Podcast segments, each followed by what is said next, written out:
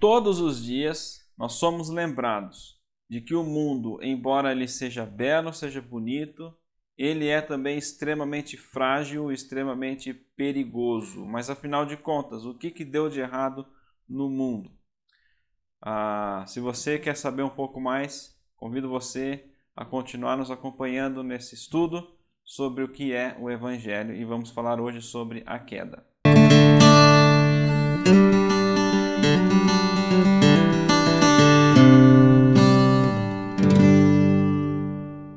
Olá, seja muito bem-vindo a mais um estudo da nossa série sobre o que é o Evangelho.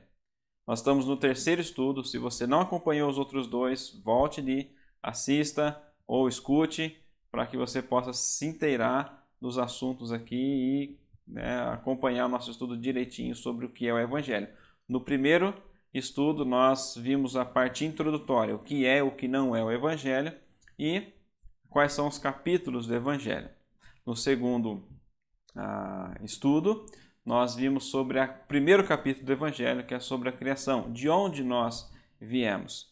Ah, e no, no, nesse primeiro capítulo, só dando uma rápida recapitulada, Deus ele cria o mundo em seis dias, o homem no sexto dia, conforme a sua imagem, a sua semelhança, todas as suas implicações, está tudo lá nesse estudo anterior.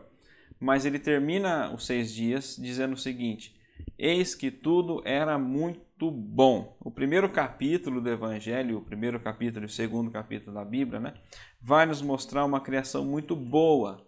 Mas agora, o segundo capítulo do Evangelho e o terceiro capítulo de Gênesis, a partir do terceiro capítulo de Gênesis, nós vamos ver a tragédia da rebelião humana. Algo deu errado, né, e algo, não digo que quebrou, que destruiu, mas manchou essa boa criação que Deus havia criado. Né? E a resposta, obviamente, é o pecado. O pecado entrou no mundo e ele estragou toda a boa criação de Deus. Então nós vemos ali no capítulo 2, antes da gente entrar no capítulo 3, que fala sobre a tragédia do pecado. capítulo 2, ele dá uma ordem, Deus ele dá uma ordem solene ali, muito clara para Adão. No capítulo 2, versículo 15, Deus diz para Adão, né? ah, desculpa, no capítulo, no versículo 16.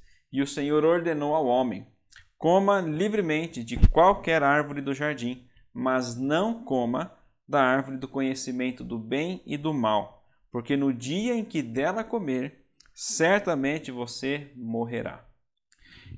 E aí nós entramos no capítulo 3 de Gênesis, com a tentação de Eva e Adão também, porque estava do lado ali, né? começa dizendo o seguinte: ora, a serpente era a mais astuta de todos os animais selvagens que o Senhor havia feito. E ela perguntou à mulher: Foi isso mesmo que Deus disse? Não comam de nenhum fruto das árvores do jardim? Ora, não foi isso que Deus disse. Deus disse: Coma livremente de todas as árvores, só não coma de uma. Quando Satanás ele diz que vocês não podem comer nenhuma, pergunta, né? Vocês não podem comer de nenhuma árvore do jardim. Satanás está focando a mente de Eva naquilo que é proibido, na árvore proibida. E aí Eva ela se embanana toda ali na, na sua resposta. Ela diz assim: Nós podemos comer do fruto da árvore do jardim, mas Deus disse: Não comam do fruto da árvore que está no meio do jardim, nem toquem nele, do contrário vocês morrerão. Ora, a resposta de Eva não foi tão precisa, ah, ela não citou literalmente a palavra que Deus havia ordenado ao homem. Primeiro, ela restringe a palavra de Deus. Deus disse: coma livremente de todas as árvores do jardim, e o castigo, para caso eles comessem, é certamente vocês morrerão. Eva restringiu a palavra de Deus quando disse: é, Nós podemos comer das árvores do jardim, ah, mas esqueceu do comer livremente. Nós podemos comer da, da, das árvores do jardim. Ah, e no castigo, ela diminui a severidade do castigo de Deus. Ah, Deus disse: certamente morrerão. Eva diz: é, morreremos caso a gente coma esse fruto. E não elas, elas não apenas restringem a palavra de Deus, mas Eva também acrescenta a palavra de Deus quando ela diz que nós não podemos nem comer e nem tocar no fruto. Deus não havia ordenado que eles não podiam tocar no fruto. Havia dito apenas que eles não poderiam comer no fruto da árvore. Então, Satanás aproveita essa resposta equivocada de Eva e ele diz, ele desmente Deus claramente. Certamente vocês não morrerão. Deus sabe que no dia em que dele comerem, seus olhos se abrirão e vocês, como Deus, serão conhecedores do bem e do mal. É como se Satanás ele lançasse agora a isca da tentação na frente de Adão e na, na frente de Eva, né? E Adão estava junto ali, nós vamos ver isso daí também. É...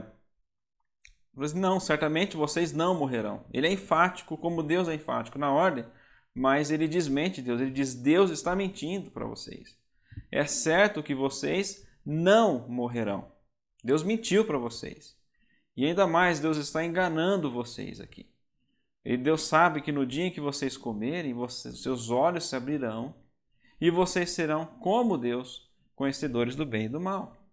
Agora, o que nós aprendemos aqui sobre o pecado né, e a tentação em si é que o pecado ele é como um parasita. Ele sobrevive se alimentando da boa criação de Deus. O mundo que nós vemos hoje, né, ele continua sendo em parte a boa criação de Deus, mas o pecado corrompe a boa criação de Deus e polui.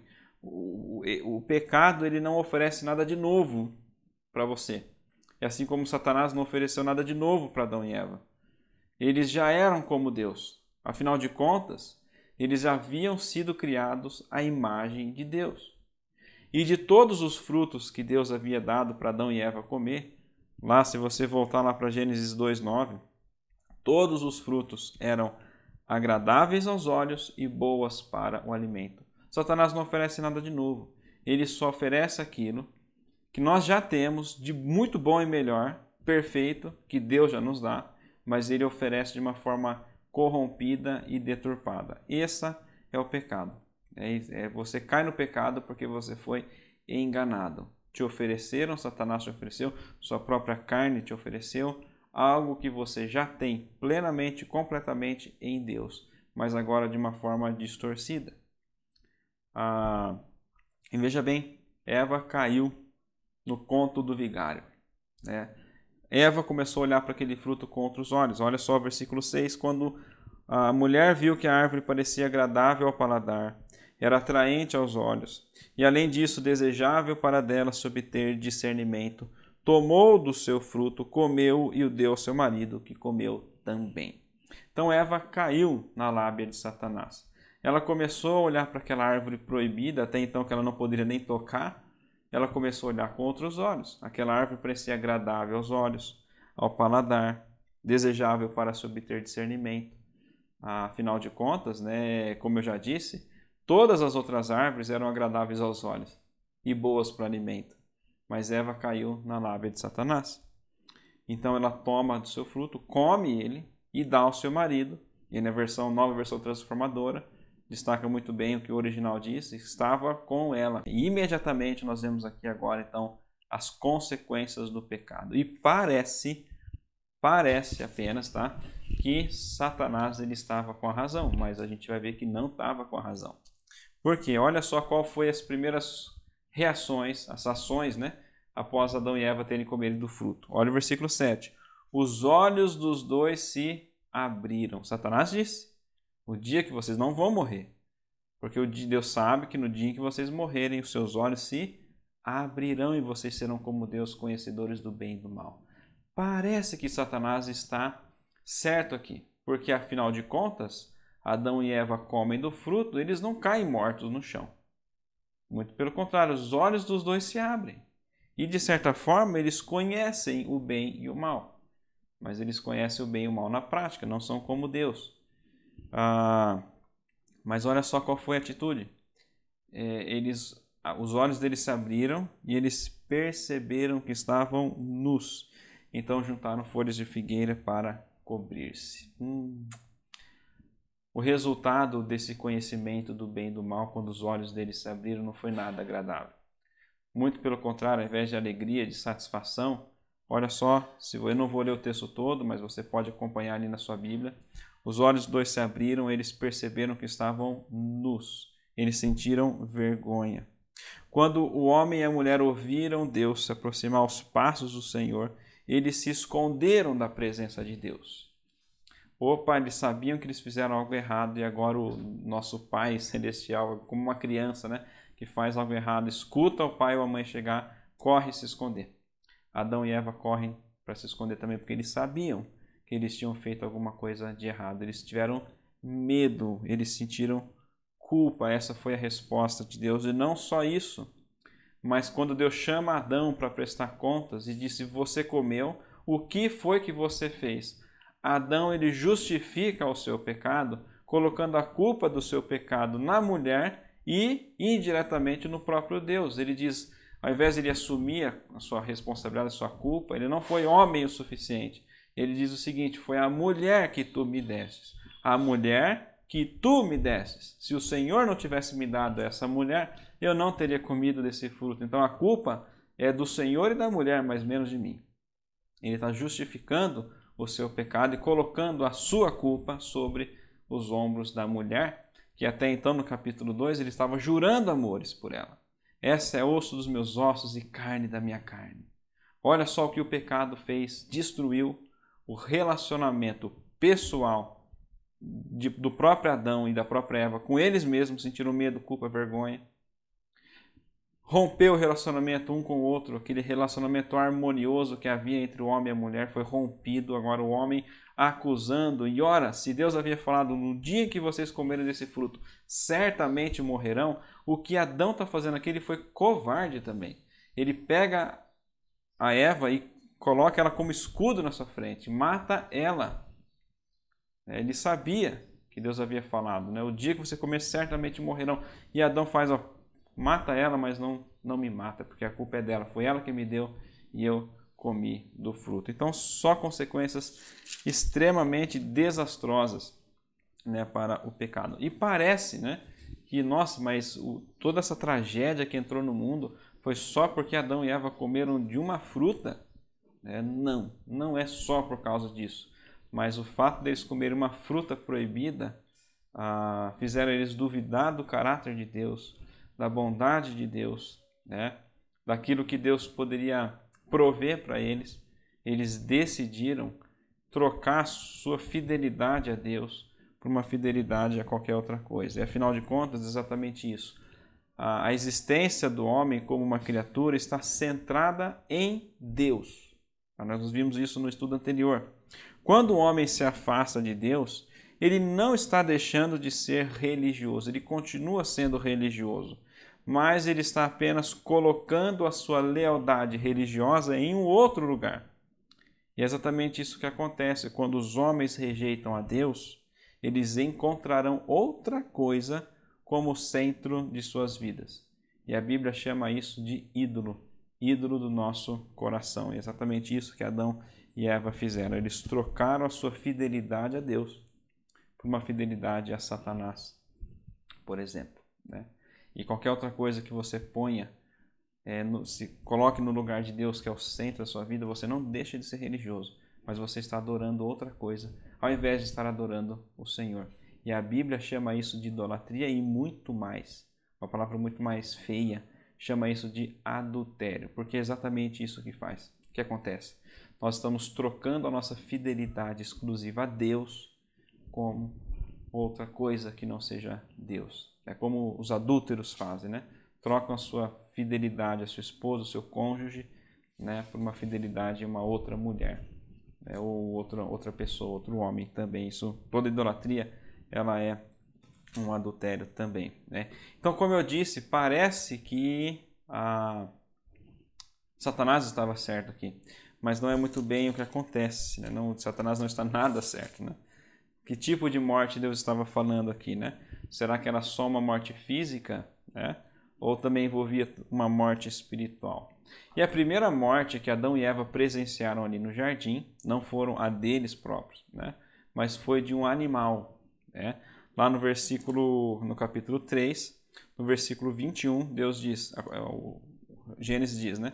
O Senhor Deus fez roupas de pele e com elas vestiu Adão e a sua mulher. Foi o primeiro sacrifício, foi a primeira morte que Adão e Eva presenciaram, mas não foi a morte deles próprias. Né? A morte deles próprios aconteceu no momento em que eles comeram a morte espiritual, romperam seu relacionamento com Deus. E a primeira morte física que eles viram foi a morte de um animal. Um animal inocente que não tinha nada a ver com o pecado, com a culpa de Adão e Eva, teve que morrer para que com suas peles, né, a pele desse animal, pudesse ser feito roupas para cobrir a nudez de Adão e Eva. E não só isso, mas no capítulo 4, né, de Gênesis, nós vemos uma outra tragédia, uma segunda morte física que Adão e Eva presenciaram ali, que infelizmente também não foi ah, neles mesmos, né? mas foi com seus filhos. Adão e Eva, eles têm dois filhos, Caim e Abel. Ah, e aí, no relato de Gênesis capítulo 4, Caim acaba matando Abel. E no único dia, Adão e Eva perdem seus dois filhos. Caim né, que mata o seu filho, o seu irmão Abel, e Caim que é condenado a viver errante pelo mundo. E quando a gente chega no capítulo 5 de Gênesis, é um capítulo de genealogia, um capítulo que a gente não gosta muito de, de ficar lendo, né?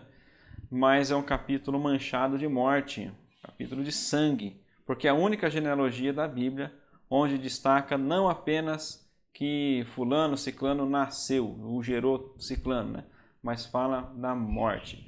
Todas as vezes em que cada personagem que aparece nessa genealogia vai falar que ele viveu e morreu, viveu e morreu, viveu e morreu. Isso serve para nos lembrar que Satanás, apesar de ser astuto, ah, ele não está com a palavra final, ele não está com a verdade. Deus é o Deus verdadeiro. Quando Deus disse certamente morrerão, Deus estava falando a verdade, porque Deus é a verdade.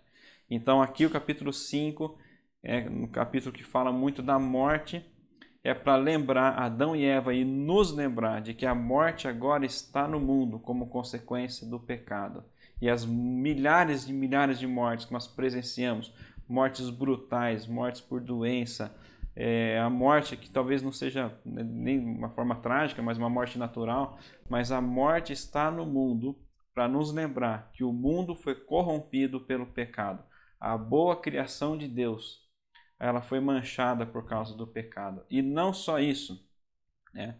mas o pecado entrou no mundo e corrompeu todos os homens e o homem como um todo.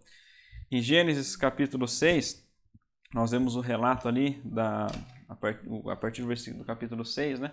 A, da arca de Noé. Mas olha só qual foi a, o, o argumento de Deus para poder destruir toda a humanidade. Gênesis 6,5 diz: O Senhor viu que a perversidade do homem tinha aumentado na terra e que toda a inclinação dos pensamentos de seu coração era sempre e somente para o mal. O pecado corrompeu todos os homens. À medida que os homens se multiplicaram, também o pecado foi se multiplicando no mundo e a maldade como consequência dele também. Mas não só isso, o pecado não atingiu só todos os homens, mas o homem como um todo também.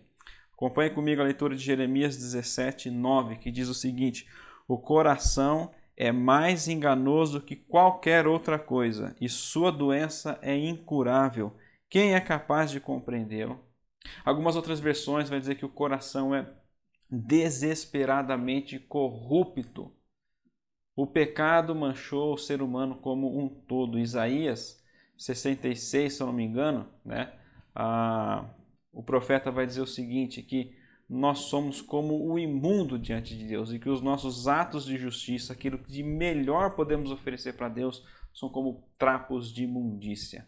O homem não deixou de ser bom, homem não deixou de ser incapaz né, de fazer a bondade, de praticar a bondade, mas o pecado corrompeu o homem de tal forma que para Deus, tudo aquilo de melhor que a gente pode oferecer para Ele é como um trapo de imundícia. Por isso que quando nós formos estudar no próximo capítulo da salvação, por isso que o homem não pode jamais conseguirá ser salvo pelas suas próprias obras, porque nós somos corrompidos como um todo. E como Paulo diz lá em Romanos capítulo 3, a partir do versículo 10, ele diz o seguinte: Como está escrito, não há nenhum justo, nenhum sequer.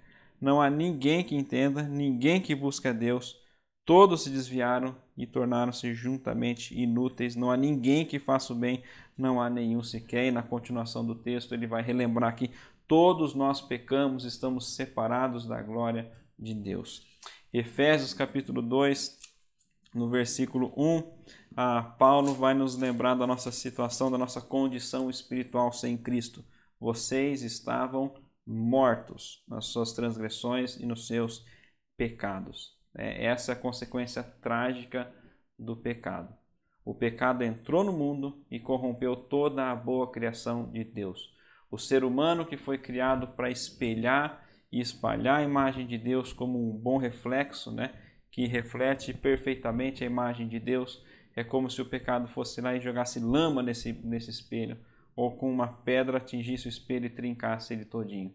O homem continua espelhando a imagem de Deus, mas ele não faz isso mais de forma perfeita, porque ele foi corrompido pelo pecado. Quer ver um exemplo?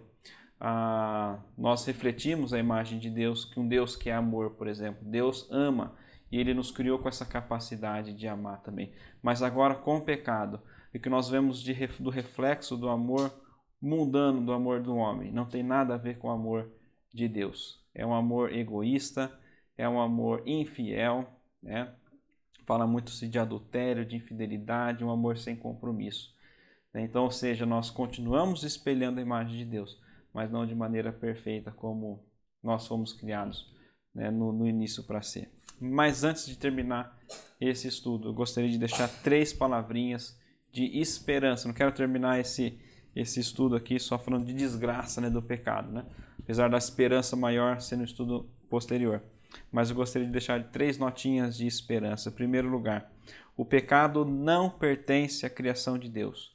O pecado ele foi um acidente, né?